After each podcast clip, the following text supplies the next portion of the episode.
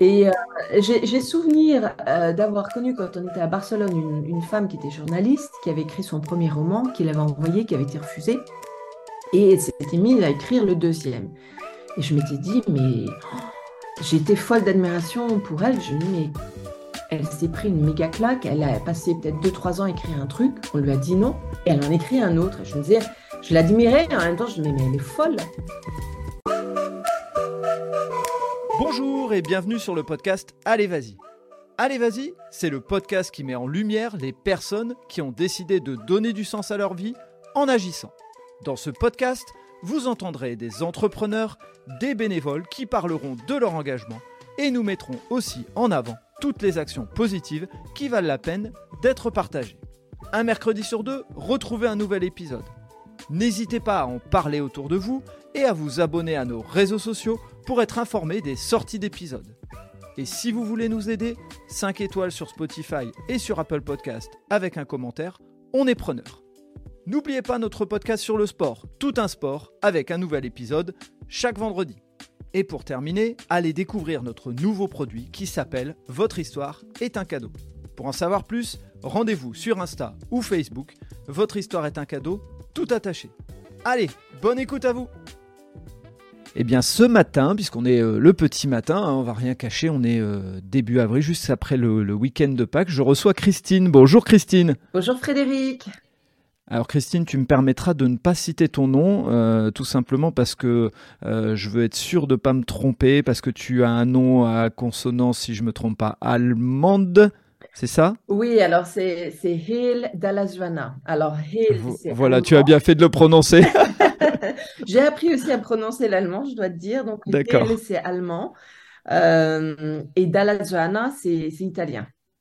D'accord, ok, voilà, bah, j'ai bien fait vraiment de pas aller mettre les mains euh, euh, là-dedans. Je suis, euh, je suis pas très bon en langue, donc voilà, je préfère, je préfère laisser et j'aime pas écorcher les noms non plus. donc Christine, je te reçois et on va parler d'un sujet, mais pas que, mais on va parler d'un sujet au moins à un moment donné dans le podcast qui m'intéresse beaucoup, qui est sur l'idée de la transmission, sur l'idée de l'intergénérationnel. Mais voilà, j'en dis pas plus et on va démarrer tout de suite le podcast par ce fameux portrait chinois qui permet de faire un tout petit peu connaissance. Et je vais démarrer par la première question. La première question qui est si je te parle d'un lieu, qu'est-ce qui te viendrait à l'esprit? Quel est le premier lieu euh, qui vient là tout de suite? Euh, Lac et montagne. En fait, euh, même si j'ai beaucoup voyagé, je viens de Haute-Savoie et j'ai évolué entre le lac Léman et le lac d'Annecy et le lac du Bourget. Et ce sont trois lacs magnifiques et trois lacs entourés de montagnes. Et euh, je pense que ça a vraiment euh, bercé au départ un petit peu à mon insu mon, enfance et marqué mon enfance et mon, adolescence. Et c'est après, je pense, m'en être éloignée euh, pendant plusieurs années que à chaque fois que je revenais, je disais, mais c'est là mes racines. Et ça devient très, très, très fort. Donc voilà, lac et montagne. D'accord. Ok, parce que euh, on, en parlera, mais je vais rien dévoiler tout de suite. Mais effectivement, quand tu dis tu as un peu bougé, on peut le dire que tu as beaucoup bougé. Moi, je, me permets de, voilà de, compléter ce que tu viens de dire, parce qu'effectivement, on le verra, mais, euh, ça, ça, fait partie de, ton parcours aussi. Euh, la deuxième question du portrait chinois, si je te parle d'un plaisir gourmand, est-ce qu'il serait plutôt sucré, est-ce qu'il serait plutôt salé? Le problème, c'est que j'ai beaucoup de plaisir gourmand. ah, là, il va, être, il va falloir faire un choix. Alors, en fait, je suis plus salée. Euh, bon, poisson, côte de bœuf. Là, nous avons fait notre première côte de bœuf euh, ce week-end au barbecue. Ça, c'est vraiment un gros plaisir. Mais mes madeleines de Proust sont plus sucrées, étonnamment, et notamment la tarte au citron meringuée, ou, euh, ou la tarte à la rhubarbe meringuée. Ça aussi, la rhubarbe, c'est un, fruit que j'adore et dont j'ai été privée toutes les années. On était à l'étranger. Euh, et puis après, évidemment, tous les, fruits rouges qu'on ramasse quand c'est la saison euh, dans le jardin, soit les cerises ou les framboises. Donc voilà. Il y en a beaucoup. Bah, Ok, bah tu sais, dans quelques temps, je pense que je pourrais écrire un livre sur les madeleines de Proust parce que la tarte au citron meringuée revient assez régulièrement. Ah c'est drôle, hein, mais ouais, je, pense que je pourrais faire une petite compilation. Euh, ma question suivante sur le portrait chinois, si je te parle d'une passion, mais ça peut être aussi et ou un passe-temps parce que des fois ça peut être un peu différent, tu me dirais quoi? Euh, alors, ce qui va déjà avec euh, les plaisirs gourmands, bah, la cuisine, j'adore cuisiner. Mmh. c'est très important pour moi dans mon équilibre personnel, en tant que maman euh, et femme, de, de, faire, de, de transmettre des, des, bonnes choses, des choses saines à ma famille. Mais sinon, euh, énormément la lecture depuis toujours. Une lecture que j'ai adaptée euh, au, au, gré des, des endroits où j'étais. Le sport aussi, qui a toujours été très important pour moi, c'est quelque chose qu'on a pratiqué en famille. C'était vraiment notre point rassembleur avec mes parents, mes frères et moi. Et bon, en plus, mes parents, surtout ma maman, était une, grande, grande sportive. Donc, on avait, des, on avait une, image très importante devant nous, un modèle impressionnant. Et le cinéma aussi, je dirais. Le cinéma est aussi pour moi quelque chose de magique. Voilà. Ok, très bien. Et euh, si je te demande une, ou des personnes qui comptent, qui ont compté, qui t'ont inspiré, ça peut même être des personnalités, tu me dirais qui? Bah, Je dirais tout simplement et très banalement euh, mes parents. Parce que, alors, mes parents et, et les femmes aussi de, de ma famille, euh, parce qu'elles étaient femmes à des moments, je pense, qui n'étaient pas toujours faciles. Et tant ma grand-mère d'origine italienne, qui pourtant était euh, très très peu éduquée, mais qui avait un comportement, euh, de ce que j'en ai perçu, hein, moi, assez euh, admirable. quant à ma grand-mère maternelle, bon, là, je l'ai beaucoup plus connue, et puis, et puis voilà, c'était une, une, femme aussi complètement admirable. Ma maman aussi, qui a l'air d'être toute simple, toute gentille, et puis qui est, comme je dis, en bon français, une super badass. Et voilà, et mon papa aussi. Donc, euh. Ok, très bien. Et tu as raison, il faut, il faut aussi euh, savoir saluer nos parents quand ils nous ont inspirés, pas toujours aller chercher euh, à l'autre bout de, de, de, la planète des personnalités ou autres. des fois, on a juste nos modèles en face de nous. Exactement. Et euh, ma dernière question, euh, qui est pas dans le portrait chinois, mais qui aide un petit peu euh, certaines personnes à se positionner par rapport à l'entrepreneuriat. Quand je te parle d'entrepreneuriat, tu me dirais que c'était plutôt pour toi un rêve, c'était plutôt une, une, continuité familiale entre guillemets parce que c'était dans les gènes de la famille, ou ça a juste été une opportunité qui s'est présentée à toi? Alors, ce n'était pas du tout un rêve. moi, j'étais plutôt entreprise, sécurité salaire qui tombe à la fin du mois. Euh. donc en fait, c'était vraiment un enchaînement de, circonstances et euh, d'événements dans ma vie qui ont fait que j'y suis venue. Mais c'était absolument pas intuitif et au, départ désiré par moi. Mais cela dit, euh, je suis très heureuse d'y être. Et je pense qu'on parlera de pourquoi.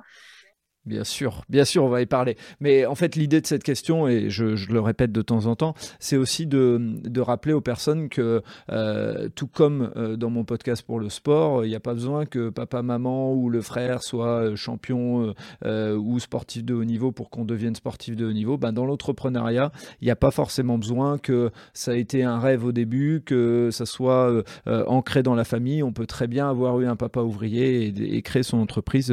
et la preuve en est dans les différents épisodes que j'ai pu faire. Donc merci pour euh, euh, les réponses à ces questions qui permettent doucement de, faire connaissance avec toi. Et euh, bah là, on va rentrer dans ton parcours. L'objectif étant de savoir un petit peu qui tu es, quel a été ton parcours et qu'est-ce que tu fais aujourd'hui. Mais ça, on va se le garder pour le milieu du podcast. D'abord, on va parler un peu de, de ton parcours, savoir bah, par où tu es passé pour devenir après, derrière, entrepreneur. Donc, euh, écoute, j'ai un parcours euh, assez classique. Euh, j'ai fait une école de commerce, une spécialisation marketing. J'ai commencé, je suis rentrée sur le marché du travail en, oh, je ne me rappelle plus, l'année 93. Ouais, 91-93, donc c'était des années un petit peu compliquées au niveau économique. Euh, et donc, en, gros, donc j'ai travaillé 15 ans dans l'univers du luxe, dans le marketing dans l'univers du luxe, mais en fait, euh, là, j'ai fait euh, des lancements de collections, j'ai fait la qualité, j'ai fait la gestion d'image de marque, parce que j'ai travaillé dans des entreprises très différentes, qui étaient soit des industries, c'est-à-dire où on fabriquait, soit plutôt des entreprises qui achetaient et revendaient dans des magasins soit des entreprises qui avaient une, franchise, un système de franchise et qui vendaient dans le monde entier. Euh, et donc, je pense que ça m'a permis d'avoir un, profil assez euh, pointu et assez intéressant sur tout ce qui était voilà l'univers du luxe, plus spécifiquement des bijoux. Et donc, j'ai travaillé dans cet univers-là pendant, on va dire, 15 ans, entre la France, le Canada et l'Espagne. Euh, parce que je suis partie au Canada. Et, là, c'était intéressant parce que je suis arrivée au Canada et euh, les gens m'ont dit, ouais, bon, école de commerce. C'était à, l'époque où les écoles de commerce n'étaient même pas, euh, on disait pas une école de commerce, c'est Bac plus 5, c'est un MBA. Donc, en fait, les gens, chaque fois qu'il fallait expliquer ce qu'on avait fait, ne comprenaient pas. Donc, euh, les gens m'ont dit, bon, bah, ok, ça a l'air pas mal ce que, vous avez fait, mais bon, nous, on ne vous connaît pas. Donc, vous allez commencer par la vente. Et j'ai recommencé par la vente, euh, où j'ai, soit dit en passant, eu des aventures extraordinaires parce que j'étais dans le plus beau euh, magasin de cette chaîne et j'étais au département diamant et notamment au bac de fiançailles. Donc, j'ai eu des histoires absolument incroyables qui, si euh, j'en parle maintenant, en fait, je pense m'ont nourri en fait au niveau des, histoires de vie des, personnes et d'observation mmh des comportements. Donc voilà, ça c'était une petite aparté. On, y reviendra bien sûr forcément. Ouais, voilà. Donc euh, après, je suis revenue en France. Après, voilà, en Espagne, donc j'ai eu la chance de travailler pour une entreprise espagnole, euh, enfin catalane plus exactement, absolument incroyable, une entreprise familiale euh, qui a monté un, empire qui est un petit peu le, Zara de, la bijouterie, de l'accessoire, on pourrait dire. Et euh, là, c'était aussi une expérience intéressante de travailler à proximité de, cette famille. Puis euh, donc, après 15 ans, je, suis, tombée enceinte. Mon mari donc, est, allemand. C'est pour ça aussi qu'on s'était installé en Espagne. On avait décidé de choisir un pays qui serait neutre, qui serait ni le sien ni le mien qui était d'autant plus pratique que je ne parlais pas allemand quand on s'est rencontrés et ne parlait pas français. D'accord, ok. Donc euh, l'Espagne, l'espagnol était la langue, outre l'anglais, qu'on maîtrisait tous les deux. Et donc voilà, je suis tombée enceinte et on était à Barcelone, on était très heureux et on s'est dit, bon, bah, soit on reste à Barcelone, soit on, on va voir ailleurs ce qui se passe. Moi, ça faisait déjà, voilà, j'avais vécu au Canada, j'avais vécu en Espagne. J'avais fait euh, deux fois euh, trois mois de sac à dos en Amérique du Sud. Donc j'avais un peu la bougeotte et mon mari aussi. Et donc on a tenté notre chance soit en Espagne, soit à l'étranger. Et on a eu euh, la chance d'obtenir, enfin mon mari a obtenu via une entreprise un, poste à l'étranger. Et c'est comme ça qu'a commencé un pan de vie, une tranche de vie complètement différente. on ne savait pas du tout combien de temps ça allait durer. Et en fait, voilà, ça a duré aussi une bonne quinzaine d'années, si ce n'est plus. Après, c'est déjà, c'est huit ans euh, déjà à l'étranger. Mais cette fois-ci, on est parti en tant qu'expatrié. Euh, parce que moi, j'avais dit à mon mari, je suis partie au Canada avec ma valise en carton, on est parti en Espagne avec notre valise en carton. Euh, c'est quand même difficile. Et je voulais qu'on ait un minimum de, sécurité, d'autant plus que voilà, on, avait deux enfants avec nous, deux petites filles, et qu'on voulait quand même assurer. Et... Donc, ce que tu veux dire pour expliquer aux gens, c'est que le statut d'expatrié, c'est tu dépends d'une entreprise et tu es, euh, euh, tu es envoyé dans un autre pays. C'est ça que tu, tu, voulais dire? Exactement, voilà. L'entreprise t'envoie pour, normalement, c'est des postes de trois ans mmh et où tu as un salaire, etc. Alors que quand tu pars avec ta valise en carton, ce que j'ai fait deux fois, tu as un petit peu d'économie, tu n'as pas de boulot, tu n'as rien. Et, mmh. et donc, c'est c'est des aventures extraordinaires, mais voilà, j'avais dit c'est bien trois, non, c'est un petit. Oui, puis avec des enfants, c'est plus la, c'est plus la même aventure, elle devient extra extraordinaire, donc il vaut mieux avoir prévu quelques quelques matelas, on va dire, derrière soi. Exactement. Bon, alors elles étaient encore petites, il n'y avait pas de problème d'école ou de choses comme ça, mais effectivement, bon, voilà, on voulait, on voulait être, avoir quelque chose de plus, de plus assuré. Et donc voilà, c'est comme ça qu'a commencé le, le, pan de, de, vie de l'expatriation. Et donc c'était depuis 2017 et nous sommes rentrés voilà en, Allemagne en 2018. Donc à chaque fois, on devait être dans des pays, on restait trois ans. Et puis à chaque fois, pour des circonstances à chaque fois différentes, on est resté en moyenne dans chaque pays deux ans maximum. Donc c'était des... juste je précise parce que tu, tu as dit 2017, c'est 2007 jusque 2018, c'est ça? Oui, pardon. 11 ans, de vie. Non, non, mais t'inquiète, comme ça je précise, mais c'est 11 ans de vie euh, à l'étranger, dans des. Euh, dans des euh, donc je, je, te, je recale un petit peu le truc, dans des périodes de 2-3 ans à chaque fois, c'est ça? C'est ça, exactement. exactement. D'accord. Et le premier pays que vous allez faire, c'est quel, quel pays? Alors, on est parti d'abord à Abu Dhabi. Donc, on devait y être pour 4-5 semaines. Et puis, euh, donc comme les, nos enfants n'allaient pas à l'école, je dis à mon mari, bah écoute, je te suis. Parce que on, avait dit si on fait euh, l'expatriation, c'est clair, euh, on le fait ensemble. Parce qu'il y a différentes façons de la faire. Ça peut être aussi que parfois, par exemple, la femme et les enfants restent dans le pays d'origine et le mari part. Et nous, on avait dit non, ça sera une aventure familiale. Et donc ça, c'était très clair. Et donc là, je dis bon bah je te suis. Et on était parti pour euh, trois semaines, cinq semaines, et on est resté en fait neuf mois. Ah oui, d'accord. Et euh, là, c'était intéressant parce que c'était ma première expatriation, donc euh, j'ai commis mm, plein d'erreurs parce que c'est pas c'est pas évident. Il y a beaucoup de choses, je pense, à apprendre et qui facilitent les choses. Mais euh, Ce serait quoi les deux, trois erreurs si euh, quelqu'un nous écoute là et, qui se dit je suis tenté par l'expatriation et, et toi tu as une expérience de vie sur laquelle tu peux partager, euh, tu, tu, dirais de souvenirs comme ça, c'est quoi les deux, les deux, trois grosses erreurs que tu as faites et, sur lesquelles tu dis bon, ça par expérience, faut pas le faire? Alors, je dirais déjà, en tant que conjoint suiveur, il faut essayer de, s'entourer de, gens. Mmh euh, donc, il y a des associations. Moi, au début, je n'y avais pas pensé. Donc, euh, j'étais, seule avec mes, deux enfants à la maison. Donc, euh, s'entourer, rencontrer d'autres gens qui ont une expérience similaire et puis après aussi des locaux si on peut. Donc ça, c'est le premier point. Le deuxième point, nous, ce qui était un petit peu spécifique, c'est qu'on était parti voilà, pour euh, 4-5 semaines et qu'on y restait 9 mois. Et donc, il y a beaucoup de choses, je me disais, non, je vais pas faire parce qu'on va partir. Non, je vais pas faire parce qu'on va partir. Mmh et puis, en fait, au bout d'un moment, euh, bah, par exemple, pour nous, c'était un détail, mais on était dans un appartement euh, meublé qui était extrêmement sombre et qui était vraiment avec une décoration très, très lourde, très, du bois sombre, des, des teintures rouges. Donc c'était assez déprimant. Et là, ça aurait été de dire bon bah c'est pas grave, j'investis un petit peu, je le redécore, je le personnalise. Alors on l'avait un petit peu personnalisé, mais pas beaucoup parce qu'on pensait qu'on n'y resterait pas.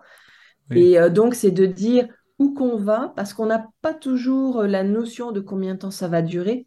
Faire comme si on allait y rester longtemps et foncer, vite foncer, aller vers les gens, aller vers le pays, euh, ne pas perdre un instant pour euh, acquérir le, plus possible sur ce pays, sur les gens, pour se, prendre les choses à bras le corps, je dirais. et S'enrichir en fait de, tout ça. Exactement, voilà. Et puis même si c'est pour trois mois, c'est pas grave, il faut y aller, il faut foncer. Et donc pareil, dans les rencontres avec les gens, ben, on, on dit pas, tiens, cette personne a l'air intéressante, on fonce, on y va, on dit, cette personne, elle me semble sympathique, je vais l'aborder, je me présente, etc. pour, pour euh, nouer des contacts et s'intégrer. Et si on voit quelque chose qu'on a envie de faire, on dit pas, bah, peut-être que je le ferai demain. Non, non, on le fait tout de suite. Et donc, euh, voilà, forte de euh, de cette expérience, après, nous avons enchaîné nous sommes rentrés en fait, puisque mon mari était entre deux, deux postes, donc on est resté un petit peu en France, et puis nous sommes allés en Angleterre. Et puis après, il y a eu Singapour, euh, il y a eu la France, donc on a été expatriés en France, donc ça c'était une expérience également très intéressante. Tu as fait découverte avec les Français, alors comment ça Alors déjà, ce qui est drôle, c'est qu'on est retourné à Nancy, donc Nancy, c'est où j'avais fait mes études. on est retourné à Nancy 20 ans plus tard. Et euh, j'ai redécouvert cette ville qui est magnifique, bon, qui avait été euh, prise en charge par un, maire qui a vraiment, je pense, fait énormément pour la ville de Nancy. Euh, mais c'est une ville assez merveilleuse. C'est une région de France, d'ailleurs, je trouve, qui est pas assez connue, ce qui est bien dommage. Et, et donc, on est arrivé et on avait des trajets en tram pour que j'amène les enfants à l'école. Et on est arrivé, il y avait des grèves. Et là, j'ai ah. oh, c'est pas vrai, je viens de retourner en France, on n'est même pas à Paris, il y a des grèves, mais qu'est-ce que c'est que ce pays? Et alors mon mari buvait du petit lait parce qu'évidemment, quand il, sait très bien que s'il veut rester en vie, il ne peut pas trop se permettre de critiquer la France et les Français. Par contre, moi, j'ai le droit. Donc là, il était très intelligent, il n'écoutait pas, mais il m'entendait me plaindre et râler sur la France et les Français. Mais voilà, mais c'était c'était deux, deux, très belles années. D'accord. Et ensuite, tu réenchaînes et on, racontera un petit peu ce que tu fais, mais juste pour euh, que les gens aient un peu le, circuit. Après la France, tu pars loin, si je me trompe pas? Voilà, après, après la France, nous sommes partis euh, en, à Singapour, qui est, euh, je pense, une des destinations les, mm, idéales pour découvrir l'Asie. Ce n'est pas la meilleure pour la découvrir en profondeur, mais par mmh. contre, euh, comme point de départ, parce que c'est facile, parce que c'est très sûr, parce que c'est très propre, c'était parfait. Alors bon, on devait y rester trois ans, et puis au bout de un an et quatre mois, et ben zoup, le, bon gâteau avec la bonne cerise dessus nous est passé sous le nez. Ah. Et nous sommes partis en Corée du Sud. Et alors là, la Corée du Sud, ça ne euh, m'attirait pas du tout. Enfin, je mmh n'avais aucune image. Euh, tout ce qui était K-pop, machin et tout, ça ne. Bon, alors c'était le moment où il y avait Gangnam Style, le, la, chanson qui un tabac. Et, euh, mais bon, voilà, moi, ça ne me, me parlait pas du tout. En plus, j'avais rencontré une femme qui avait, qui avait vécu, une autre qui était allée faire, faire un voyage de reconnaissance, et les deux m'en avaient dépeint un tableau, en gros, qui m'a donné un peu envie de pleurer. Donc, euh, autre leçon euh, prendre euh, avec, une, euh, avec une pincée de sel ce que des gens ont à vous dire sur un pays. Vous l'entendez, mais attention, ce n'est pas la, parole d'évangile et il faut, se faire sa propre opinion. Parce qu'en fait, il s'avère que le, la Corée du Sud, je pense que c'est le, le, un des pays que j'ai préféré. Ah, énormément, énormément mmh. aimé.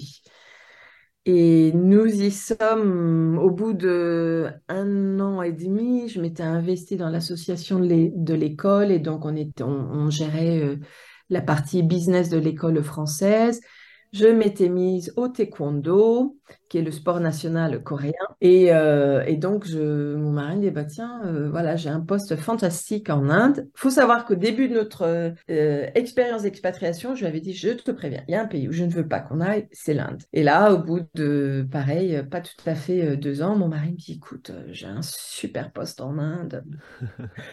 Et là, j'ai, oh. Et je lui dis, bon, ben, d'accord, mais moi, je veux rester au moins deux ans en Corée. En plus, j'avais, euh, je, voulais absolument passer ma, ma, ceinture de taekwondo, parce qu'après, quand on change de pays, il faut repartir à zéro. Donc, j'ai dit non, non, je vais aller à la ceinture noire, et ça, c'est pas possible. Donc, voilà, on est resté euh, euh, six mois séparés, lui en Inde et nous en Corée. Et après, nous l'avons rejoint en Inde. Et l'Inde a été l'autre pays qui était mon grand coup de cœur. Comme quoi, là aussi, les idées préconçues, la vie vous donne des petites claques sympathiques pour vous dire, bah, tu vois, finalement il faut rester ouvert à, toutes les, à toutes les découvertes, entre guillemets. C'est ça le, presque la leçon de, ce que tu es en train de nous, nous, dire dans ton parcours. Complètement. Et, et en même temps, c'est merveilleux, extrêmement rafraîchissant euh, de pas tout contrôler. Et, et, justement, bon, moi, ces, ces, expatriations, à chaque fois, je les vivais comme des chasses au trésor. J'allais euh, à la découverte du pays. Alors, j'utilisais toujours des des moyens différents. Donc le sport, donc voilà le taekwondo en Corée, le yoga en Inde, même si j'avoue que j'ai préféré le taekwondo au yoga. Euh, la littérature, le cinéma, la cuisine. Euh, et à chaque fois, voilà, il y a, des pays, bon, ben, par exemple, Singapour, c'est hyper sexy euh, sur le papier et c'était très bien, j'ai beaucoup aimé. Mais finalement, Euh, la Corée, qui m'a demandé plus d'efforts d'intégration, ou l'Inde, sont des pays, euh, sont des pays que j'ai beaucoup euh, aimés et qui m'ont énormément apporté, plus que Singapour. Je me permets de te poser une question et tu, c'est toi qui répondras comme tu as envie. Mais est-ce que tu ne penses pas, et vraiment ça, elle vient comme ça, euh, comme tu, m'as amené les éléments, mais est-ce que tu ne penses pas que comme tu avais euh, des a priori négatifs, euh, tu t'es mis en mode de, de, de, de, recherche, entre guillemets, un petit peu pour essayer de te dire, tiens, qu'est-ce qui va pouvoir me plaire et peut-être même plus avoir mis ton cerveau en mode exploratrice par rapport à Singapour où tu avais un point de vue plutôt positif? Oui, alors c'est vrai que j'avais moins d'attentes déjà, euh, ça Mhm. c'est sûr. Et puis, euh, et je me suis dit effectivement, je, je- il faut que je, faut que je découvre ce pays. Et après, mais finalement, c'était toujours un peu ma démarche active parce que c'est aussi le, quand on est conjoint suiveur, on, on, on- on est très passif de ce, de, de ce côté-là parce qu'on a, on n'a pas tellement euh, de, de, on peut dire je veux pas, on peut faire un, un veto. Mais sinon, euh, on doit suivre dans quelque chose qu'on n'a pas euh, choisi, une destination qu'on n'a pas Mhm. choisie. Et euh, je pense que très vite, je me suis dit, euh, sans l'avoir formulé de façon très très claire, je, il faut que je retrouve de l'actif, il faut que je retrouve de, de, de, de- une- quelque chose qui fait que je, je, je, je ne suis pas passive dans, dans tout ce qui m'arrive et que je, je contrôle, entre guillemets, la situation. Et ma façon de le faire, c'était de dire, bah, où suis-je et quel est ce pays et je vais aller le découvrir et je, je prends tout en main pour le découvrir. Et la littérature, notamment, était aussi un très, très, très bon outil. Ok, et on va, on va y revenir juste avant, comme on va terminer comme ça le, le parcours. Euh, au bout des deux ans euh, à peu près en Inde, euh, qu'est-ce qui vous fait décider de, j'allais dire revenir en Allemagne, mais c'est pas revenir, mais en tout cas euh, euh, aller vous positionner en Allemagne de manière un petit peu plus longue? Alors, euh, alors déjà, nous sommes restés en Inde deux ans et demi, je précise, parce que Ouais. vu que tous les autres pays, c'était très, très court, c'était notre record. D'accord. ok. En fait, euh, le, le poste de mon mari se, se terminait Mhm, et nous sommes rentrés en Allemagne. Euh, lui, il a vécu quelque chose au niveau professionnel, je pense qu'il n'avait pas tout à fait anticipé, euh, moi non plus d'ailleurs, c'était qu'en fait, il était parti depuis longtemps et que d'un seul mhm, coup, personne ne le connaissait. Les gens euh, avec qui il avait eu des contacts étaient, avaient soit quitté l'entreprise, soit avaient pris leur retraite. Et d'un seul coup, il se retrouvait dans cette entreprise qui était un peu notre famille euh, pendant euh, ces, euh, toutes ces années, ces 11 années. Et il n'avait plus de, de... C'est comme s'il n'avait plus de parents, il n'avait plus de support, il n'avait pas vraiment de job qui l'attendait. Donc, euh, je pense quelque chose de difficile à vivre pour lui. Nos mhm. filles, elles devenaient euh, adolescentes. Donc, euh, notamment, la dernière expérience en Inde avait été un peu compliquée, hein, parce que des jeunes filles en Inde adolescentes, euh, je les lâchais euh, pas d'une semaine, on va dire. Donc là, on arrivé dans, dans une ville qui est extrêmement sûre, où on peut tout faire en vélo, en bus, à n'importe quelle heure du jour ou de la nuit. Et donc, c'était le moment peut-être pour poser ses valises. Bon, moi, j'avoue que personnellement, j'aurais bien continué l'expatriation. Et je pense que Voilà. Mais bon, pour mon mari, en fait, lui, ça avait toujours été son rêve d'être entrepreneur. Euh, Il a Mhm. ça dans sa famille. Moi, c'est quelque chose, j'avais toujours dit, écoute, non, moi, ça me, ça me fait peur euh, de ne pas savoir si à la fin du mois, on, on a quelque chose pour le mois suivant. Et là, en fait, pour lui, ça devenait très, très important. Il a cherché, il y a une belle opportunité qui s'est présentée à lui et et bon, voilà, donc on a décidé, il fallait, fallait qu'il y aille. Et du coup, euh, quand on est rentré en Allemagne, on ne savait pas si on allait rester ou si on allait repartir. Et là, à partir du moment où il a, il a repris cette entreprise, c'était clair que nous, nous restions. Et donc commençait euh, une tranche, une nouvelle tranche de vie pour moi très, très particulière, avec mon mari qui réalisait son rêve, qui reprenait son entreprise, qui était très heureux mes filles qui prenaient leur envol parce que voilà, elles, elles pouvaient enfin euh, être libres et indépendantes. Et puis, et puis moi. Ah, bah justement, on va, on va y arriver. Alors, juste euh, une précision, en Allemagne, tu es du côté de la Bavière, hein, si je me trompe pas, c'est ça? Exactement, on est en. Franconie, donc ce qui est le nord de la Bavière. On est au nord de Nuremberg, ville connue pour le fameux procès de Nuremberg. On est à Oui. 200 km au nord de Munich. D'accord, ok, comme ça, ça place un tout petit peu le, euh, contexte. Euh, vu que on, a parlé euh, beaucoup de tes voyages, on a volontairement pas trop parlé de ce que tu faisais comme activité pendant pendant cette période. Donc effectivement, tu tu avais un rôle de mère, effectivement, tu avais un rôle de conjoint expatrié qui est jamais évident et jamais neutre en termes d'activité, mais tu faisais aussi d'autres choses et et à partir, alors dis-moi si je me trompe, c'était peut-être même avant, hein, mais de ce que j'ai pu regarder regarder, glaner un petit peu sur LinkedIn, tu as commencé euh, aux alentours de 2010 à, commencer à mettre les mains dans l'écriture, mais peut-être que tu le faisais déjà avant. Tout à fait. Alors en fait, euh, oui, justement avec nos expatriations, je commençais à écrire et puis même quand j'étais partie en sac à dos, euh, les deux fois je suis partie trois mois en Amérique du Sud en sac à dos, j'envoyais des mails à tout le monde. Il n'y avait pas encore les groupes, les mails groupés et tout, pour raconter un petit peu mes, mes aventures.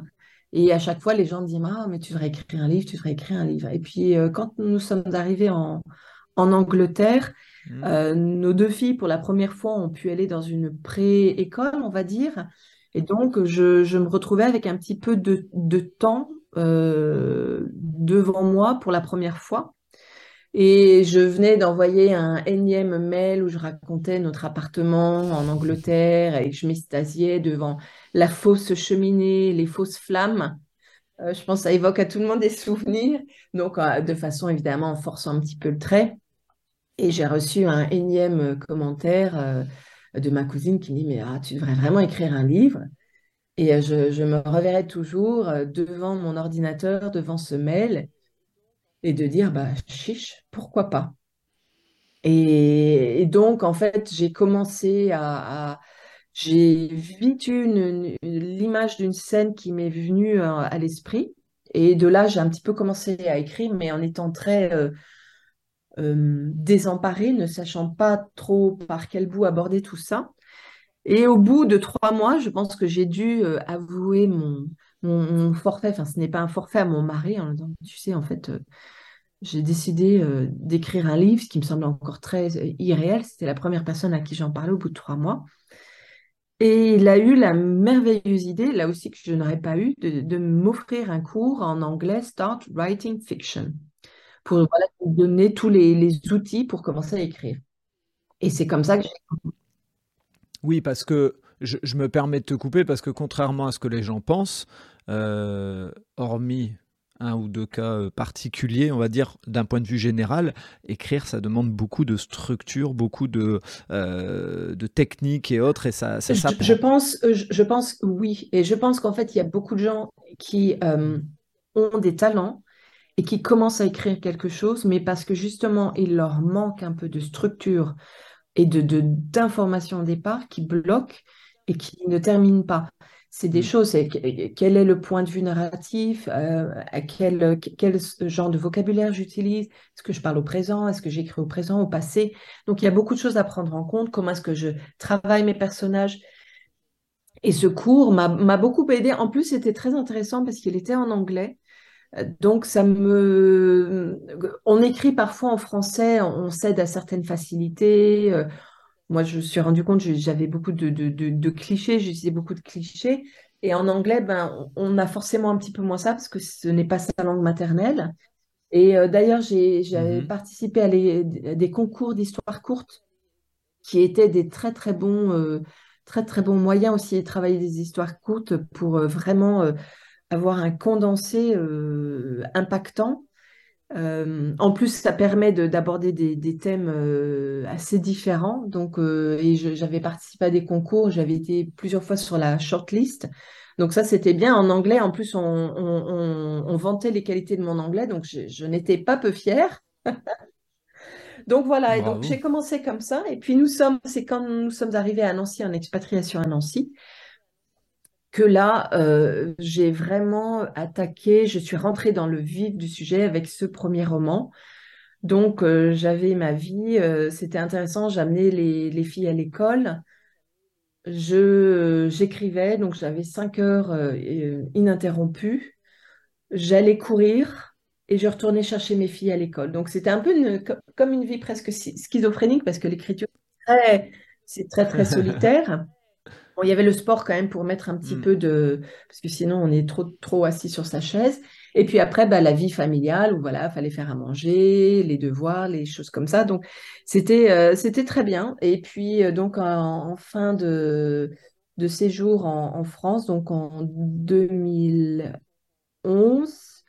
oui, à peu près 2010-2011, voilà, 2010-2011, j'ai envoyé mon, mon manuscrit à des maisons d'édition qui euh, l'ont euh, refusé. Et donc voilà, euh, je suis, nous avons enchaîné avec Singapour et, et moi, donc avec cet échec que j'avais un petit peu quand même, ben, où j'étais, j'étais déçue. Et puis, et puis voilà, mais donc bon, j'avais mon manuscrit dans des boîtes, manuscrit qui pesait, je crois, un kilo et demi, deux kilos. Tapuscrit, ouais, ouais, ouais. Donc Wow. j'avais envoyé à toutes ces maisons. Je, je- je crois que j'en ai pris un avec moi quand même à, Singapour. Et puis, euh, et donc à Singapour, c'était peut-être euh, une année où j'ai, on a beaucoup voyagé, puis on est resté finalement très peu parce que on est resté un an et quatre mois à peu près. Donc entre la logistique d'arrivée et la logistique de départ, je n'ai pas eu le temps de trouver mon, mon rythme en fait. Et puis personne t'en voudra, hein, franchement, avec euh, euh, les, déplacements. Mais euh, justement, par rapport à, c'est après Singapour que tu publies, enfin tu le publies sur Amazon ou c'est tu, l'as fait quand même en étant sur Nancy? Non, alors non, non, à ce moment-là, j'avais aucune connaissance de ça. Et puis, je- en fait, ce qui est drôle, c'est que j'étais, déçue, mais en même temps, j'ai souvenir de, ma cousine qui me dit, mais alors, et ton prochain? Et euh, j'ai souvenir euh, d'avoir connu, quand on était à Barcelone, une, femme qui était journaliste, qui avait écrit son premier roman, qui l'avait envoyé, qui avait été refusé, et elle s'était mise à écrire le deuxième. Et je m'étais dit, mais oh, j'étais folle d'admiration pour elle. Je me dis, mais elle s'est pris une méga claque. Elle a passé peut-être deux, trois ans à écrire un truc. On lui a dit non. Et elle en écrit un autre. Je me disais, je l'admirais. En même temps, je me disais, mais elle est folle. Et quand ma cousine, on était à Nancy, c'était avant qu'on parte pour, euh, pour Singapour, me dit, mais alors, et le prochain? Et je me suis pas dit, bah non, je vais pas écrire un prochain. Et je me suis dit, bah oui, c'est quoi le prochain? Et puis j'ai dit, bon, voilà, le prochain, ça sera, enfin, elle m'a dit, et sur la famille, parce qu'on est une grande famille, une grande tribu. Et je dis, ouais, t'as raison. Je vais écrire le prochain et ça sera sur la famille. Donc voilà, donc il m'a fallu digérer un petit peu tout ça. Et puis euh, moi, j'avais euh, la chance d'avoir mes parents qui étaient mes, fans numéro un, euh, qui étaient désolés et qui disaient, mais nous, on aimerait quand même, c'est dommage, et il est bien ce, livre, on y croit. Et donc c'était cet été, je pense qu'on était, il me semble, en Corée. Et euh, papa me dit, mais tiens, il y a Amazon qui fait un truc. Donc c'était un peu les prémices hein, de, Kindle, euh, tout tout début. Il dit, tu le mets en ligne. Et puis en plus, pour ceux qui sont dans les, je crois, trois premiers, tu peux gagner de l'argent pour faire traduire euh, ton livre en anglais. Mais ça, je m'étais dit, tiens, ça, ça serait bien. Donc j'avais un petit peu de temps. Je me suis dit, bon, je vais regarder. Donc j'ai fait ma petite couverture maison, j'ai fait ma petite traduction HTML maison, etc. Et j'ai mis le livre en ligne. Et puis euh, j'ai commencé à le, en parler un petit peu à la famille par email. Et puis, et puis voilà, j'en ai, j'en ai quand même vendu bah, quelques-uns. Et euh, à peu près 200. Donc voilà, c'est pas euh, nul- nullissime, c'est pas grandiose, mais bon, c'était quand même quelque chose. Mais voilà, Ils vivaient quand même. Et puis bon, après, parents étaient toujours pas contents parce qu'ils disaient, nous, on voudrait l'offrir à nos amis. Donc, euh, ils sont allés voir un éditeur, euh, enfin, un imprimeur, pardon, qui a imprimé euh, à peu près 100 ouvrages. Et comme ça, mes parents, tous les gens qui les invitaient pendant je sais pas combien de temps, ils arrivaient avec un livre. Euh, c'est beau, ça veut dire qu'il y avait de la fierté chez eux, c'est sûr. Ah ouais, ouais, ouais, tout à fait, ouais, ouais. Et euh, quand tu arrives en Corée, j'ai vu, alors euh, dis-moi si, euh, euh, si c'était de l'écrit, si c'était plutôt, mais tu as interviewé des, des chefs cuisiniers, c'est ça? Ah, ça, c'est une histoire fantastique. Alors déjà, Ah, j'arrive en Corée. et cette fois-ci, donc, j'avais appris qu'on ne vit pas tout seul dans son coin. Donc, euh, à Singapour, j'avais rejoint le groupe des, des, des femmes scandinaves. Donc, bon, faut mhm. savoir, je suis une petite brune. Donc, c'est sûr que quand on allait se promener dans Singapour, je détonnais. Mais euh, voilà, et donc arrivé en Corée, il y avait, euh, on a, on a mis à ce moment-là nos enfants à l'école, au lycée français de, de Séoul. Et là, il y avait un cercle de, de femmes françaises que, que j'ai rejoint. C'était la première fois d'ailleurs que je rejoignais le, un cercle de, de Françaises à l'expatriation. Et il y avait des groupes de lecture, etc. Il y avait des conférences très intéressantes. Et je vais assister une première fois à une conférence d'un d'un d'un intellectuel euh, Benjamin Joanneau qui avait c'était sur euh, l'idéologie euh, l'urbanisme et, l'idéologie de Pyongyang donc en Corée du Nord donc un sujet très intéressant mais extrêmement pointu donc mmh. moi en bon élève je prends des notes à la fin de la conférence il y a une fille qui vient me voir qui me dit tiens Christine je vois que tu as pris des notes je venais d'arriver depuis un mois ou deux mois elle me dit tu veux pas nous écrire un petit article pour notre magazine euh, le Petit Écotier, le magazine des francophones et francophiles en Corée. Alors je dis oui, je veux bien. Alors du coup, j'ai bossé parce que c'était vraiment euh, pointu. Et euh, voilà, j'ai publié ce premier article et puis ils m'ont dit, bah tiens, si tu veux en publier d'autres. Et c'est comme ça que je suis rentrée un petit peu dans le, dans le groupe de, de, rédaction sur la pointe des pieds, mais avec beaucoup, beaucoup de plaisir. Donc c'était un bimensuel tenu donc par des, des femmes. Aucune de nous n'est journaliste, mais on était, on mhm. essayait de faire ça le plus, de la façon la plus sérieuse possible, avec bon des, choses un peu carnet mondain et tout, mais après avec de véritables articles. Et donc moi, je me suis lancée là-dedans. Et en fait, euh, bah, par exemple, je faisais du taekwondo. J'ai rencontré une jeune femme au taekwondo qui euh, euh, je lui demande ce qu'elle fait et puis elle me dit ben moi je fais de la musique. Je lui dis ah tiens ça m'intéresse. Eh bien, elle faisait de la musique indie. Il faut savoir qu'on était euh, en Corée, au royaume de la K-pop, où c'est un, un business, hein, euh, c'est une machine de guerre. Euh, c'est un des, cinq axes clés déterminés par la, la, Corée pour étendre son, son soft power dans le monde entier. Et donc, alors, une, une, une auteur-compositeur indie en Corée, coréenne, euh, donc, euh, je lui dis, mais ça m'intéresse. Donc, elle me donne son, CD. Et puis, euh, je lui dis, ben, je vais voir le petit écotier. Je dis, oh, je vous propose une interview. Il me dit, bah, d'accord et tout. Donc, je l'ai interviewé en anglais, j'ai retraduit en français. Et en fait, voilà, je me suis rendu compte que ce qui me plaisait beaucoup, c'était aller à la rencontre des gens et donc faire ces interviews. Et donc, une fois, je regardais euh, Top Chef, donc j'avais trouvé une solution pour regarder Top Chef France, parce que j'aime bien la cuisine et j'aime beaucoup cette émission. Et je vois Monsieur Pierre Gagnère et je me dis, mais quel personnage solaire, quel personnage admirable. Et je me suis rappelé quand on est arrivé, euh, quand on arrive en expatriation, généralement, avant qu'on ait un logement, l'entreprise vous paye pendant euh, de deux semaines à six semaines l'hôtel jusqu'à ce que vous ayez un appartement disponible. Et nous, nous avions euh, résidé pendant, je crois, deux, trois semaines dans, l'hôtel de, Singapour, où tout en haut, il y avait le restaurant de Monsieur Pierre Gagnère. Bon, alors évidemment, nous, on n'y est pas allé, hein, parce que c'était un restaurant euh, étoilé et voilà, qui était euh, assez cher. Mais je repense à lui et puis je me dis, tiens, je me dis, mais si ça se trouve, il vient peut-être de temps en temps voir son restaurant. Alors je vais sur son site je vois, il y a un truc de contact, et alors j'envoie un petit message. Euh, le petit écotier, euh, magazine des francophones en, Corée, euh, serait très heureux, à l'occasion, si M. Pierre Gagnère se rend à Séoul, de l'interviewer, etc. Et dix jours plus tard, je reçois une réponse. Oui, merci. Monsieur Gagnère sera là dans dix jours. Veuillez nous faire parvenir la liste de vos questions. Et alors là, j'ai mon cœur a fait une quadruple embardée. Euh, je me suis dit, oh là là, mais c'est incroyable. Et donc, j'allais avoir une interview avec Monsieur Pierre Gagnère. Je n'étais pas journaliste. C'est quelque chose, dans une vie, euh, si j'étais restée en France, je n'aurais jamais, jamais pu vivre une chose pareille. Euh, c'est incroyable. Et c'est un, un monsieur, mais extraordinaire. Et en plus, je me rappelle après, quand, quand j'ai terminé, on devait, ça devait durer un quart d'heure, vingt minutes. Ça a duré plus d'une heure. Et euh, le, le, le, le, jeune homme qui, qui, gérait Monsieur Gagnère et le restaurant euh, m'a dit après, ben, vous avez eu de la chance, hein, parce que quand il n'aime pas les journalistes euh, et qu'il trouve que leurs questions sont débiles, il les vire avec perte et fracas. Et donc,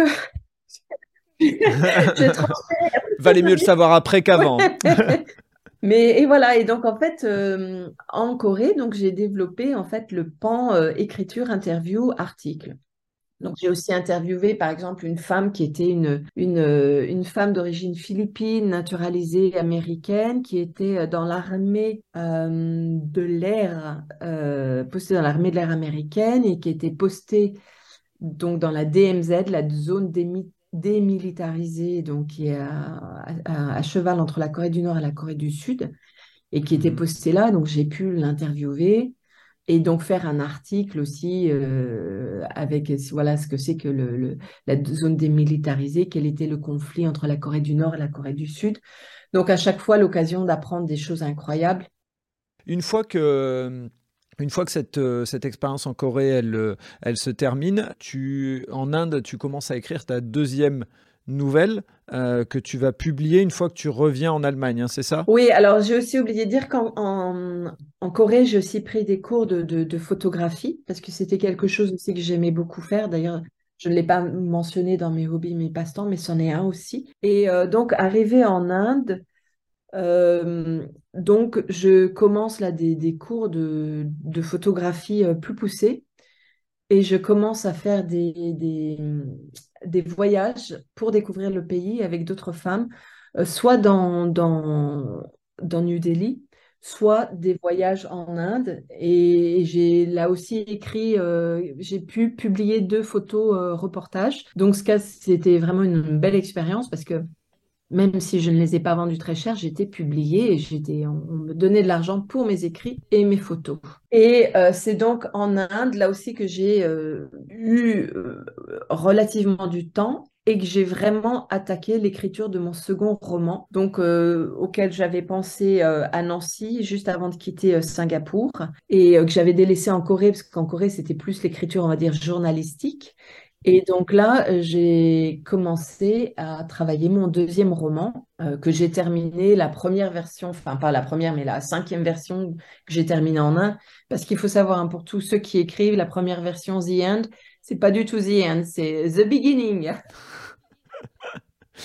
On est bien d'accord. J'avais déjà entendu parler, j'avais déjà lu pas mal de choses sur euh, le, nombre de fois où on relit, on retouche et on, et on change ses versions. Et, et, ce effectivement, c'est pas une légende, donc tu me le confirmes. Tout à fait, tout à fait. Oui, oui, oui. Et donc là, voilà, j'ai commencé, je, l'ai travaillé et nous sommes restés en Inde donc deux ans et demi. Ok. Et euh, donc, quand tu arrives en Allemagne, euh, c'est pour toi l'occasion de, euh, de pouvoir éditer cette euh, deuxième nouvelle. Tu recommences à éditer, enfin à le, mettre sur Amazon ou tu retentes le, le, coup de d'écrire et d'envoyer ça, au, enfin d'envoyer ça aux, maisons d'édition? Bah, En fait, il m'est arrivé quelque chose d'assez incroyable. Quand je suis arrivée en, en Allemagne, peu après, une, une, une amie fantastique, que je n'ai jamais rencontrée dans la vraie vie, mais euh, qui, m'a un petit peu coaché pour faire mon site internet, etc. Euh, au bout d'un mmh certain temps, m'a dit, mais tiens, Christine, euh, parce qu'elle avait lu mon premier roman, donc qui s'appelait La vie, non, mmh qui s'appelait à l'époque Fractionné de vie, donc qui faisait un jeu de mots sur les fractionnés en course. Et elle m'a dit, mmh Christine, ton livre, il y a une plateforme, ça s'appelle Librinova, c'est très bien, tu devrais publier ton livre. Le mettre là, puisque donc il dormait. Hein, euh, hormis euh, tous les, ceux que mes parents ont donnés à leur mamie, sinon ils dormaient, ils prenaient la poussière. Et donc, je, je l'inscris à cette plateforme. Il faut savoir que j'étais partie depuis longtemps, donc j'avais complètement euh, déconnecté de la scène littéraire française. et donc, je n'avais mmh pas suivi le, développement de, de, cette maison Librinova, je crois qu'il s'est créé en 2013, et absolument fantastique. Et, donc, j'ai inscrit mon, mon livre, c'était pas très compliqué, ça coûtait 50 euros. Je dis, ça mange pas de pain. J'avais un petit peu d'espoir, mais bon, pas vraiment. Et puis surtout, c'était pour faire plaisir à cette amie. Et puis, il y avait un. Ils organisent chaque année un concours qui est le prix des étoiles. Et, euh, là, mon, mon livre a été sur la, dans, dans les finalistes, puisqu'en fait, j'avais zappé. Ils ont publié la liste des finalistes en décembre et moi, je, je ne l'avais pas vue. Et, en janvier, donc voilà, j'ai été contactée par eux qui m'ont dit, vous êtes dans les cinq premiers, on l'a présenté, il y a des éditeurs qui sont intéressés, on veut être votre agent, on veut vous représenter, etc. Et donc est arrivé on en parlera peut-être plus tard, mais l'histoire de la publication. Et donc, finalement, j'avais un petit peu laissé de, tomber de côté mon deuxième roman, puisque le premier est revenu sur le devant de la scène avec panache, dirais-je, puisque voilà, il a été édité. Et donc, euh, ça a pris pas mal de temps, parce qu'il voilà, faut signer des contrats, faut retravailler un petit peu, faut, faut faire un petit peu de promotion etc. Donc la leçon, c'est qu'il n'a pas plu à un moment, et puis euh, tout d'un coup, en repassant par un autre, euh, un autre biais, il plaît. Tout à fait. Euh, tout à fait. Et ça veut dire que quand on passe pas par la grande porte, eh ben, ça ne veut pas dire que tout est fini. Et moi, dix ans plus tard, ben voilà, euh, ce, livre que j'avais écrit dix ans plus tard, d'un seul coup, il suscitait de l'intérêt par des maisons qui d'ailleurs m'avaient euh, dit non hein, dix ans plus tôt et qui d'un seul coup étaient intéressés. Alors, après, je ne sais pas si c'est des époques différentes, donc des tendances différentes sur un marché si c'est après une façon aussi de, de, se présenter, de taper à la porte. Hein. Alors, soit on, est mm. très poli, soit on enfonce la porte, soit on passe de côté, soit on passe par au-dessus, je ne sais pas. Mais en tout cas, euh, je pense qu'il faut multiplier les, les approches. Mais je, pense qu'il n'y a pas de. En fait, euh, pour, euh, pour essayer d'illustrer un petit peu, il y a pas, pour moi, il n'y a pas de règles. Euh, par contre, il y a des leçons, il y a des, des manières de faire. Et effectivement, si on prend l'exemple le plus connu de J.K. Rowling pour Harry Potter, elle s'est fait envoyer paître à, plusieurs reprises. Il y a une personne qui a cru en elle. Voilà, je pense que en fait, l'idée, c'est à chaque fois, il n'y a pas de règles. Mais en tout cas, ce qui est sûr, c'est qu'il faut rarement abandonner dans, dans le côté écriture. Tout à fait, euh, tout à fait. Et faut, honnêtement, il faut avoir un moral d'acier. Hein. Euh, faut, je crois qu'il mm, mm, faut travailler énormément. Il faut avoir un moral d'acier. Et je pense que si on travaille et qu'on on, baisse pas les bras, on, arrive à quelque chose. Mais là, vous, même mon deuxième, par exemple, n'a pas été retenu par la maison d'édition qui avait publié le premier. Donc, euh, quelque part, faut un petit peu repartir à zéro. Alors, pas complètement, parce que j'ai Librinova qui est derrière moi avec euh, Andrea, leur agente, et puis même toute l'équipe qui est fantastique, euh, qui, qui vraiment euh, croit, croit en ce livre et, essaye de m'aider par tous les moyens pour qu'on trouve une maison d'édition. mais donc voilà, faut être prêt à ce que les choses ne sont pas simples, mais tant mieux, hein, parce que sinon ça serait un petit peu ennuyeux. Bah oui. Euh, vu que le temps passe, moi je, je voudrais surtout pas oublier de parler d'une activité que euh, tu as lancée il n'y a pas si longtemps que ça, qui est celle de, euh, du livre mémoire. et moi ça me tient particulièrement à cœur et c'est ce qui a fait qu'on a, qu'on a échangé. D'ailleurs j'en profite pour faire un petit clin d'œil à Stéphane Delbecq qui est mon fournisseur officiel de très bons contacts. Donc merci, Stéphane. qui est, voilà, on peut, on peut que le remercier. Aujourd'hui, donc tu fais bah, je vais te laisser dire en fait ce que tu fais, ce que c'est le livre mémoire. Oui, donc effectivement, euh, on revient en Allemagne euh, et moi je me trouve un petit peu les bras ballants à dire qu'est-ce que je fais? Et qu'est-ce que je vais faire pour les 15, euh, 20 prochaines années où pour une fois on a ce luxe de savoir qu'on va pas bouger. Et donc j'ai, je me suis réunie avec moi-même et j'ai réfléchi à ce que j'aimais, ce qui me parlait, ce que je pensais que je savais à peu près faire. Parce qu'à ce moment-là, en fait, est venue quand même l'idée, euh, je ne peux pas retourner en entreprise, j'ai un parcours tellement atypique et, je, je, vais, je vais plus du tout coller dans les cases. Donc là, c'est vrai que c'est devenu une évidence qu'il fallait que d'une façon ou d'une autre, je sois auto-entrepreneuse. Et alors j'avais euh, trois axes en fait.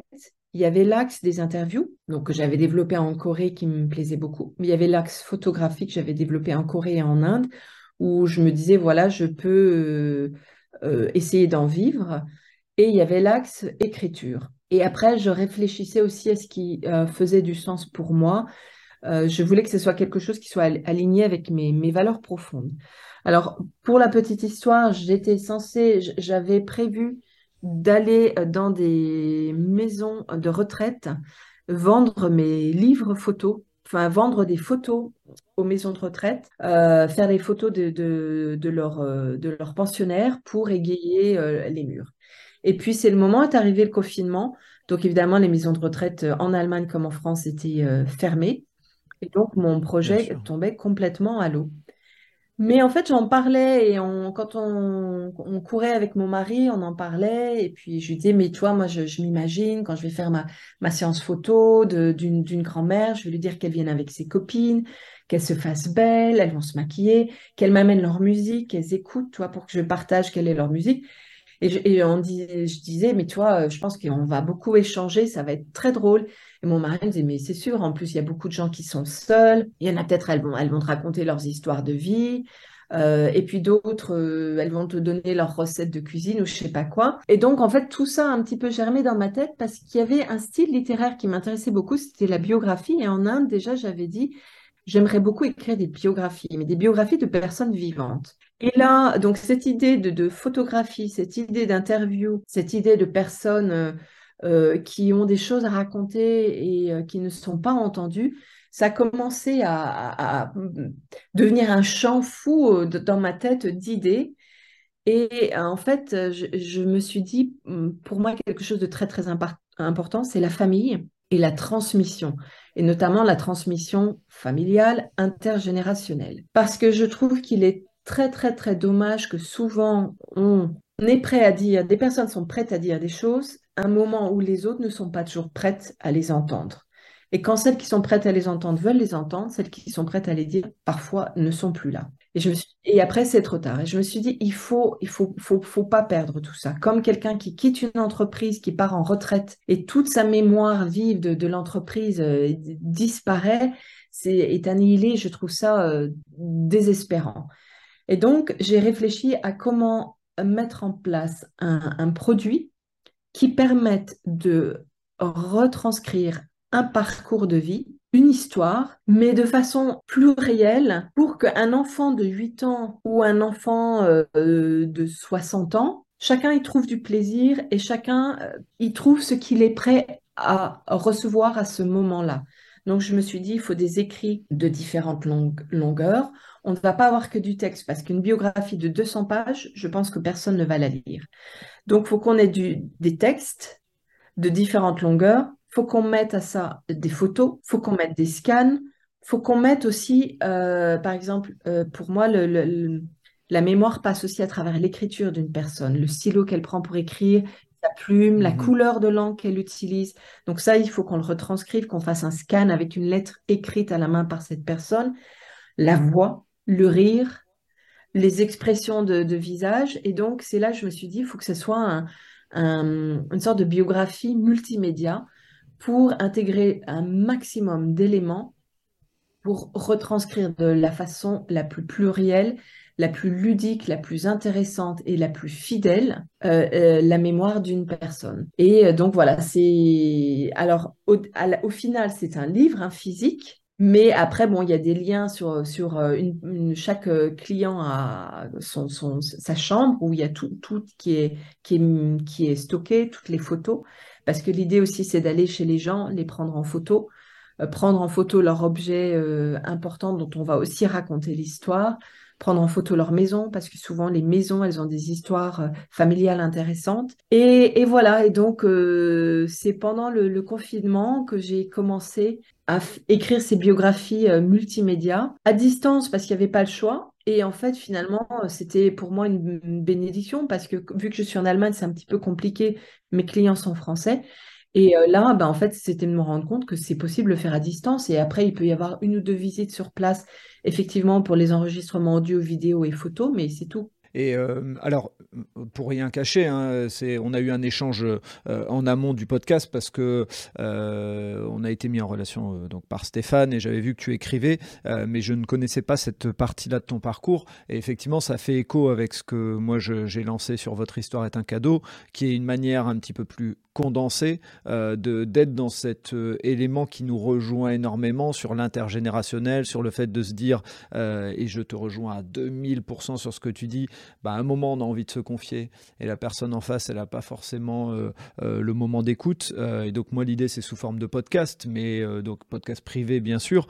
mais il y a un élément complémentaire, il y a un élément commun. L'élément complémentaire, c'est l'écriture, c'est le fait d'y mettre aussi un petit peu ta patte dans la manière de, de l'écrire et de le transmettre. Mais il y a un élément commun, c'est qu'effectivement, ben, un parent qui, euh, à 75 ans, se dit j'ai envie de lui raconter mon histoire, ben, le fils qui a une quarantaine d'années se dit bah, moi j'ai mes gamins à aller chercher, j'ai ceci, j'ai cela, et il prend pas en compte le fait que c'est important à ce moment-là, ou alors il se dit bon, c'est encore l'histoire que je connais qui est radotée, etc. Et pour autant, en fait, c'était une manière peut-être à ce moment-là de, commencer à transmettre, à, aller à l'intérieur des émotions. Et c'est vrai que ben, on se rend compte que la vie, elle va de plus en plus vite, euh, que les smartphones nous mobilisent de plus en plus, que les notifications, etc.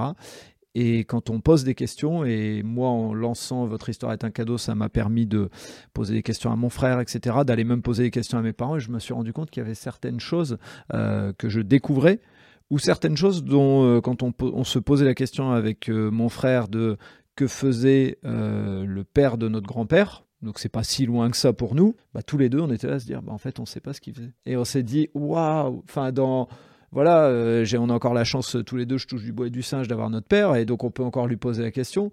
Mais dans peu de temps, on pourra plus lui poser la question et il y aura plus personne qui sera capable de nous dire euh, ce qu'il faisait. Et pour nous, ça paraît pas important, mais une fois qu'on s'est posé la question, on se dit merde, pourquoi on l'a pas posé cette question?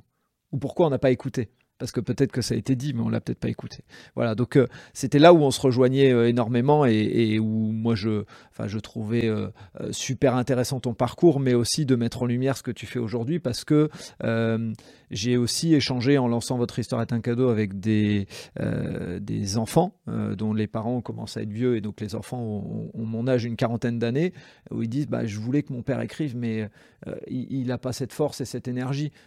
pourtant, bah voilà, et on a besoin de gens qui sont capables de le faire et, c'est ce que toi tu, euh, ce que tu es capable de faire parce que certaines personnes auront plus envie que ça soit écrit que oral. Bref, et voilà, il faut qu'on soit capable euh, les uns les autres de répondre à ce besoin parce que pour moi, la, euh, la, génération, enfin la génération, la situation actuelle, pardon, fait que les générations des fois ont du mal à se retrouver parce que bah, on crée un fossé avec moi j'ai accès à la technologie, mon grand-père n'y a pas, donc moi je suis sur la technologie, mon grand-père il n'y est pas, et donc euh, on, crée peut-être euh, une distance. Donc euh, c'était c'était pour ça aussi que j'avais envie de mettre en lumière ton parcours. Est-ce que tu peux nous donner un petit exemple de, d'une bah, d'une des réalisations que tu as pu faire avec des clients sans rentrer dans le détail, sans donner les noms, mais juste euh, montrer à quoi ça peut, euh, enfin à quoi ça peut ressembler le travail que tu as fait avec eux. Tu, as passé, tu passes du temps avec les clients pour euh, pour t'imprégner, c'est ça? Oui, oui, c'est de, de, longs de longs entretiens. moi, en fait, je, je compte pas mes heures parce que je trouve que si on facture à l'heure, c'est stressant, c'est source de, stress pour le client. Et en fait, ça, devient il y, en a certains de mes clients maintenant, on, est en contact. Si le, travail est fini. Là, j'en ai. Mais alors, euh, j'ai eu par exemple. Euh, alors, c'est soit les gens qui demandent pour eux, enfin pour offrir à leurs enfants, pour transmettre à leurs enfants, soit c'est les enfants qui demandent pour qu'ils offrent en cadeau à leurs parents donc, c'est soi-disant un cadeau pour leurs parents, mais en fait, c'est un cadeau pour tout le monde, pour toute la famille. Et, alors, toi, par exemple, j'ai fait un couple qui a eu une, aventure professionnelle absolument euh, extraordinaire. Et donc là, c'était on s'est penché beaucoup là-dessus parce que c'était un petit peu le cœur de ce qui était le plus, plus intéressant. Et donc là, en plus, c'était très intéressant parce que j'avais le, mari et la femme, et donc c'était leurs échanges, leur vie de couple, leur vie familiale, et tout, tout, toute leur aventure professionnelle incroyable. Euh, ce qu'on fait, euh, je pense que tu as peut-être la même chose quand tu fais tes podcasts, c'est que quand on fait tout un parcours comme ça, qu'on le retranscrit, on voit vraiment quelque chose qui émerge. moi, je sais pas, j'ai cette image de, de personnage anglaise, là où on met les touches, les touches, les touches. Et après, tu vois un, parcours de vie incroyable. Et même les personnes, ça leur donne l'occasion de, retourner en arrière, de, regarder par-dessus leur épaule et souvent de dire, mais ah oui, c'est ma vie, j'ai fait tout ça quand même. Et de, presque, tu vois, d'avoir ce regard admiratif sur leur propre vie en disant, j'ai quand même fait, fait beaucoup de choses. Alors voilà, il y avait ces clients-là. Euh, j'ai un, monsieur extraordinaire euh, qui a fait euh, deux fois les Jeux Olympiques, donc voilà, qui était un lanceur de javelot de, de, de, famille d'émigrés russes donc avec un parcours complètement particulier, qui a, beaucoup versé aussi dans, dans la culture, euh, mais voilà, qui était un grand, grand sportif. Donc, ses entraînements, c'est pourquoi, comment, euh, les, les, circonstances, comment était le sport à l'époque, l'arrivée du dopage. Parce que aussi, ce qui est toujours très intéressant dans les histoires des gens, c'est qu'il y a toujours la grande histoire avec un grand H derrière. Et c'est les, les, interactions entre ça euh, qui fait que c'est que c'est très, très enrichissant. Un autre monsieur, par exemple, qui a travaillé avec une personne qui est en processus de béatification. Toi qui était quelqu'un, lui, alors très sportif, aussi très montagnard, qui a fait une des premières, euh, un des premiers euh, treks euh, où ils ont envoyé des, personnes qui payaient pour aller dans l'Himalaya, pour faire un trekking dans l'Himalaya. Donc quand même assez novateur à l'époque. Et puis, et puis voilà, quelqu'un de, très religieux. Et donc qui a côtoyé des personnes qui, qui étaient allées voir le pape, etc. Donc des, parcours de vie et chaque fois très très différents et, passionnants. Et, mais j'en profite quand même juste pour dire, moi je trouve très très bien ton idée de podcast parce que je pense que tu dois pouvoir aborder euh, les choses de façon euh, euh, moins compliquée, mais tout en restant très profond et très vivant et, qui laisse une trace pour la famille. Et je pense que c'est bien qu'il y ait différentes façons d'aborder la mémoire et d'aborder la retransmission. Il y a différentes façons de la faire. Et plus il y en a, mieux c'est. Et même euh, ceux qui n'ont euh, ni euh, podcast, ni livre mémoire, pas ne serait-ce que parfois interroger son grand-père, sa grand-mère ou son père, juste brancher son téléphone, son dictaphone, comme l'a d'ailleurs très très bien dit Anne Berest à la grande librairie mercredi soir, parce que c'était, elle a exercé le métier de biographe, juste de poser des questions et d'enregistrer avec son téléphone pour qu'au moins ça ne soit pas perdu. Mais bien sûr, moi, enfin, c'est pour ça que je trouve intéressant euh, d'avoir un échange et, je pense que souvent dans ce monde, on oppose les gens et on dit concurrence, etc. Euh, on, a une approche commune avec des éléments complémentaires et je pense que la planète est suffisamment vaste pour qu'il y ait de la place pour, euh, pour tout le monde. Et je te rejoins, moi, c'est ce que je dis dans, dans la communication que je peux faire, c'est si vous le faites pas avec nous parce que, que ce soit avec moi ou que ce soit avec toi parce que pour une histoire d'argent, pour ceci, pour cela, faites-le au moins tout seul. La différence quand vous le faites avec une autre personne, et ça je l'ai noté, c'est que ben, l'autre personne va poser des questions plus, neutres. Quand je dis plus neutres, elles sont euh, euh, des fois moins teintées d'émotions, euh, la question va être, on va oser la poser.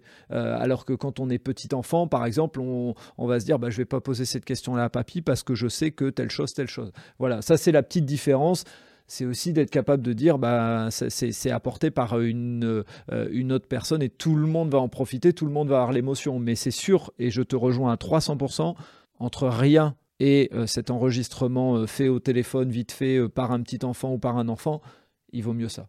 Parce que je trouve qu'aujourd'hui, je te rejoins sur la retraite, sur les départs d'entreprise, il y a plein de gens qui ont une richesse monstrueuse qui partent avec cette richesse, alors qu'ils partent euh, en retraite ou qui partent au sens réel, qui décèdent. Euh, et, quelle tristesse d'avoir laissé euh, partir tout ça, parce que il y a plein de richesses. Je trouve que c'est l'intérêt aussi des podcasts aujourd'hui qui se sont multipliés c'est que demain, euh, on a quand même une base de données de richesse, si on veut, euh, qui, est, euh, qui est immense, ce qui, qui n'existait pas il, y a encore, il y a encore quelques années. Donc c'est tant mieux. Mais voilà, je, je trouvais hyper intéressant de, de te mettre en lumière sur, sur ce service, sur ce produit que tu, tu apportes. le temps tourne énormément. moi, je voudrais savoir, avant de, de, terminer, quel est, quel est ton avenir, quels sont les projets, parce que bon, je sais qu'il y a aussi un peu de euh, de, photographie. Est-ce que tu peux euh, nous expliquer s'il y a des grandes échéances à venir Si là, il y a un, livre qui a été publié euh, il n'y a pas longtemps, donc les gens peuvent peut-être se, le procurer. Enfin bref, donne-nous un petit peu des pistes d'avenir pour, pour terminer ce podcast. D'accord, merci. Alors, la, plus court terme, c'est euh, mon premier roman qui sort en livre de poche le 26 avril. D'accord. Il est déjà disponible en précommande. Et, Donc, quand les gens écouteront, je pense, je suis presque sûr, même euh, si je ne me trompe pas en termes de date, qu'il sera déjà disponible. Donc, vous écoutez, là, hop, tout de suite, vous pouvez mettre pause et cliquer et aller acheter le, donc, ton premier roman. Il sera disponible sur quel type de plateforme? Ah ben, en livre de poche. Donc, euh, donc il sera dans les supermarchés, les librairies, tout. Donc, c'est euh, Et la vie repris à petite foulée. Parce que c'est vrai que je n'ai pas donné le titre. Ouais, tu as bien fait de le donner. Et c'est sur, sur, sur l'amitié, la course, la nature, la résilience. Voilà. Euh, le deuxième, Les Confidences de Chalamar, il est autopublié sur Librinova et on est à la recherche d'un éditeur. Donc après, bah, ça, ça serait pour signature de contrat et publication. Mais déjà, là, il, a une vie, les gens peuvent le lire. Donc, euh, et il traite de la famille. Et en fait, je me rends compte que finalement, pour moi, tout, tout converge, tout est une sublime convergence vers voilà, beaucoup, effectivement, la famille et la transmission, que ce soit dans mes livres ou dans, dans, mes livres mémoires. Et puis après, bon, bah, la troisième actualité, bah, c'est les livres mmh mémoires. Donc, c'est bah, continuer avec des nouveaux clients, alors en avoir moins pour avoir vraiment le temps.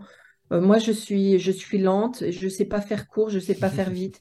Donc, euh, c'est des formats qui ne me vont pas. Et, donc, je crois qu'il faut savoir euh, ce qu'on sait faire et pas bien faire. Et donc, voilà, je préfère avoir euh, peu de clients, mais vraiment bien, bien travailler en profondeur et, et continuer là-dessus, que ce soit au niveau particulier ou entreprise, parce qu'entreprise, voilà, je trouve là aussi intéressant et aussi toutes ces petites entreprises qui perdent toute la mémoire vive euh, de hmm. leur ADN. Euh, je trouve ça Mais Tu as raison. Et donc, on mettra euh, les, les, liens dans les notes du podcast. Tu me donneras pour, pour ta deuxième nouvelle et puis pour la manière de te contacter parce que, effectivement, maintenant, on sait que on pourra se référencer parce que quelque chose qui prendra du temps, bah, moi, je pourrais envoyer les clients vers toi et, et inversement. Donc, ça fait aussi partie de l'idée de se dire tiens, et si on travaillait l'intergénérationnel, quelle que soit la manière dont on le fait, le principal étant de le faire, hein, parce que euh, faut pas attendre dans 10 ans pour qu'on se dise tiens, je vais interviewer ma,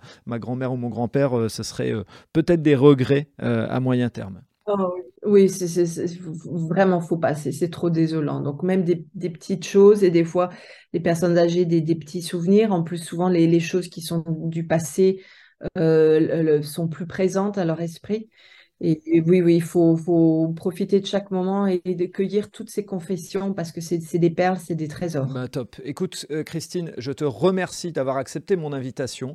Euh, j'invite donc, euh, j'inviterai les gens à, à, aller cliquer sur les notes du podcast pour avoir les différents liens et trouver ton livre de poche qui, au moment où je pense, on va écouter, en tout cas après le 26 avril, sera disponible et ils pourront se l'acheter pour leurs vacances d'été, lire sur la plage ou euh, euh, sous un arbre, euh, ce sera le, le, plus beau cadeau qu'ils pourront te faire. et merci pour tous ces partages, ce, parcours de vie. Je pense qu'on aurait pu rester ensemble plusieurs heures pour parler vraiment dans le détail de, de ces expériences, de la richesse que tu as acquise. Mais voilà, on essaye de se conformer aussi un petit peu au format du podcast. Déjà, là, on est pratiquement à plus d'une heure dix, donc on est dans un format long, mais tant mieux, il y avait des choses à dire et ceux qui ont envie d'écouter, bah, vous mettez pause entre deux, puis vous, certainement, vous avez écouté en plusieurs fois, en plusieurs trajets pour aller au boulot. Mais voilà, merci euh, Christine pour la richesse de ces échanges. Et puis moi, je te dis à très bientôt, forcément. Merci beaucoup euh, Frédéric de, m'avoir invité et quel, euh, quel bonheur d'échanger avec toi et, et quel bonheur d'être de, avec des personnes où on sent qu'on partage effectivement les mêmes valeurs, qu'on a des visions communes sur certaines choses très importantes. Et euh, ça, fait, ça fait chaud au cœur. Donc vraiment, merci beaucoup, Frédéric. Et eh bah tant mieux. Merci à toi. Au plaisir. Au revoir. Merci d'avoir écouté cet épisode jusqu'au bout. J'espère que vous avez apprécié ce moment. Et si vous voulez en savoir plus, rendez-vous sur les notes du podcast. Si vous avez aimé cet épisode, n'hésitez pas à en parler autour de vous pour donner encore plus de lumière aux actions des invités. Si vous avez envie de suivre Allez Vas-y, abonnez-vous et évaluez le podcast, notamment sur Spotify et Apple Podcast, sur votre plateforme d'écoute préférée. Si vous voulez faire avancer mon travail, laissez un commentaire sur Apple Podcast, ça aide à faire connaître le podcast. Pour ceux qui ne le savent pas encore, j'ai lancé un autre podcast sur le voyage qui s'intitule Loin de chez soi. Il est disponible sur Apple Podcast, Spotify, Deezer et sur les plateformes d'écoute. Je vous donne rendez-vous un mercredi sur deux pour un podcast Allez Vas-y sur les entrepreneurs et entrepreneureux, les bénévoles et les engagés. Et tous les vendredis pour un épisode consacré aux sportifs et aux sportives. D'ici là, portez-vous bien.